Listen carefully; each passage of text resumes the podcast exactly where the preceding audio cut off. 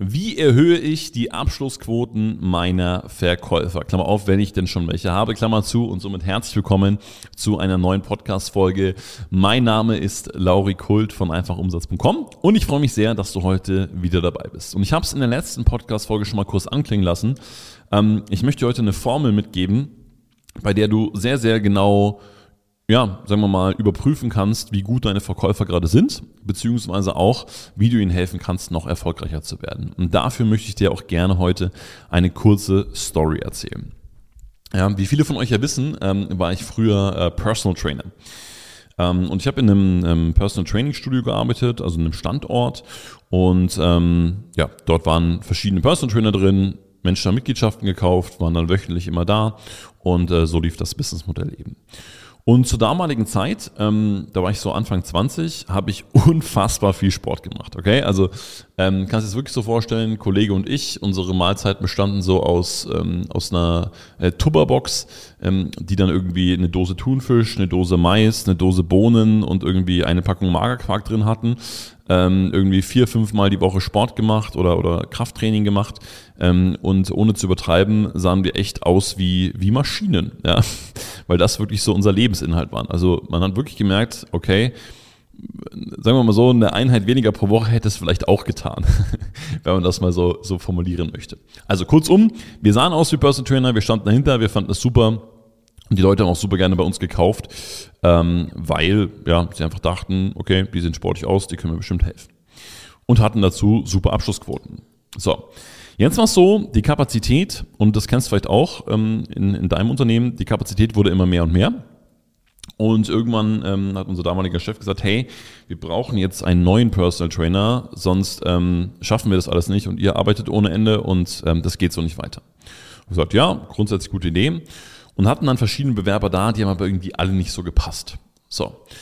Und ähm, dann kam der Punkt, an dem wir gemerkt haben, boah krass, jetzt kriegen wir es echt zeitlich nicht mehr hin. Und ähm, dann kamen Bewerber, ähm, mit denen wir gesprochen haben. Und ich weiß auch genau wie heute, ich sitze da mit dem ähm, Max Hieser im Bewerbungsgespräch und dachte mir, boah, das ist ein total netter Typ, aber der hat ja mit Personal Training eigentlich gar nichts zu tun. So. Also er sah jetzt nicht aus wie ein Personal Trainer. Er hatte zu der Zeit, glaube ich, so gut wie gar nicht Sport gemacht. Ähm, er hatte jetzt auch nicht das Erscheinungsbild eines Personal Trainers, der irgendwie so, ähm, ja, sonderlich, sonderlich fit war oder sonderlich, sonderlich sportlich sich gekleidet hat, sondern er war einfach das komplette Gegenteil davon. Und ähm, ich habe dann damals zu meinem Chef gesagt, boah, du, ich weiß nicht, ich bin echt skeptisch und keine Ahnung und ich glaube nicht. Und sagte, ja, du, wir müssen es aber probieren, weil eine andere Möglichkeit haben wir nicht. So, und natürlich war dann der Anfang nicht einfach, ne? weil wenn du jetzt überlegst, du hast jemanden, der ähm, äh, super durchtrainiert ist, der ähm, das Ganze schon länger macht, versus jemanden, der gar nicht nach Personal Trainer aussieht und das Ganze sehr kurz macht. Ähm, da haben sich die, die Mitglieder natürlich schwer getan zu sagen, ah, okay, jetzt trainiere ich lieber bei dem. Und, und natürlich auch die, die Neukunden, die gesagt haben, ähm, ja, ja, warum soll ich denn jetzt hier eigentlich einen Vertrag abschließen? So, mit der Zeit ist aber was passiert. Und das erste Mal, dass Max unfassbar fleißig war. Ja, ich weiß genau, dass es ein kleines Notizbuch gab, wo er sich zu jedem Mitglied immer was notiert hat. Ja, immer so kleine Stichpunkte, was sie so in ihrem Privatleben zum Beispiel machen. Dann konnte er immer wieder die Gespräche aufnehmen. Ähm, zum Zweiten hat er bei den Verkaufsgesprächen, die ich oder wir gemacht haben, direkt mitgehört ne? und hat direkt immer gesagt, hey, lass uns ein Rollenspiel machen, ich will es selber können, ich will es ausprobieren und so weiter und so fort. Ähm, und was er auch gemacht hat, er hat einfach unfassbar viel trainiert. Ja, er hat einfach das Training, was wir verkauft haben, hat einfach selber gemacht. So.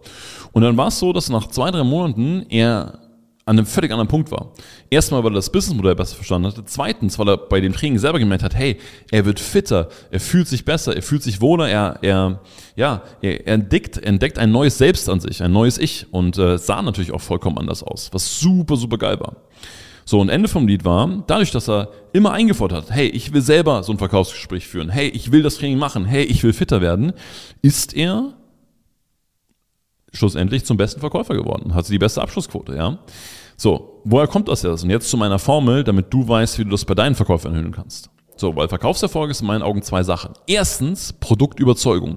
Wie überzeugt ist mein Produkt, äh, mein Produkt, mein Verkäufer von meinem Produkt? So ich muss ihn da, ich muss ihn da reinschubsen, ja. Also einmal ist natürlich für den Verkäufer das eine gewisse Hohlschuld, okay. Ich bin dafür verantwortlich, mir Informationen zum Produkt zu holen. Auf der anderen Seite habe ich als Unternehmen auch eine Bringschuld. Schau mal, ich zeige dir jeden Tag, wie geil das Produkt ist, wie das andere Menschen weiterhilft. Du musst das selber spüren, du musst es erleben, du musst es fühlen.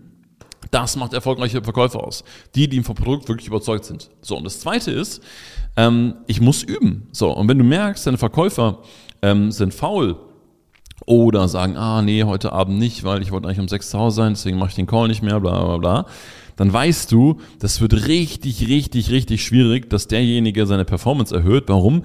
Weil er einfach nicht bereit ist, die Extrameile zu gehen und mehr zu üben. Ja, das ist dann de facto irgendwann nicht mehr möglich. Deswegen, sehr einfach, wenn du möchtest, dass deine Verkäufer ihre Abschlussquoten erhöhen, steigere ihre Produktüberzeugung, indem du eine Produktschulung machst, indem du sie mit reinnimmst, indem du sie fühlen, spüren, erleben lässt. Ja, und natürlich auch die Leute aussuchst, die Bock darauf haben. Und zweitens, lass sie üben, üben, üben, üben, üben, üben, üben, damit sie die Chance haben, besser zu werden. Ich habe auch schon Teams erlebt, ähm, da hat der Unternehmer so gesagt, sowas so, ja, ich habe da einen Verkäufer, der hat für XYZ verkauft, der kommt jetzt zu mir, dann verkauft er genauso. Und es ging vollkommen nach hinten los. Warum? Weil der Verkäufer zwar technisch super gut war und gut mit Leuten konnte und charmant war und so weiter und so fort, aber einfach nicht vom Produkt überzeugt war. Auch wenn er es gesagt hat. Rational hat er es gesagt. Unterbewusst war er nicht überzeugt. Und dann kannst du es vergessen. Okay? Also checke erstens, wie überzeugt sind meine Verkäufer von meinem Produkt. Zweitens, wie viel sind die in der Übung? Wie viel arbeiten die aktiv daran, besser zu werden? Ich hoffe, und ich weiß, du kannst aus der heutigen Folge wieder einiges mitnehmen, wie du bei dir selbst, aber natürlich auch bei deinen Verkäufern die Abschlussquote erhöhst. Ähm, und ähm, ich sage vielen, vielen Dank, dass du dabei warst. Danke fürs Zuhören und bis zum nächsten Mal beim einfachumsatz.com Podcast.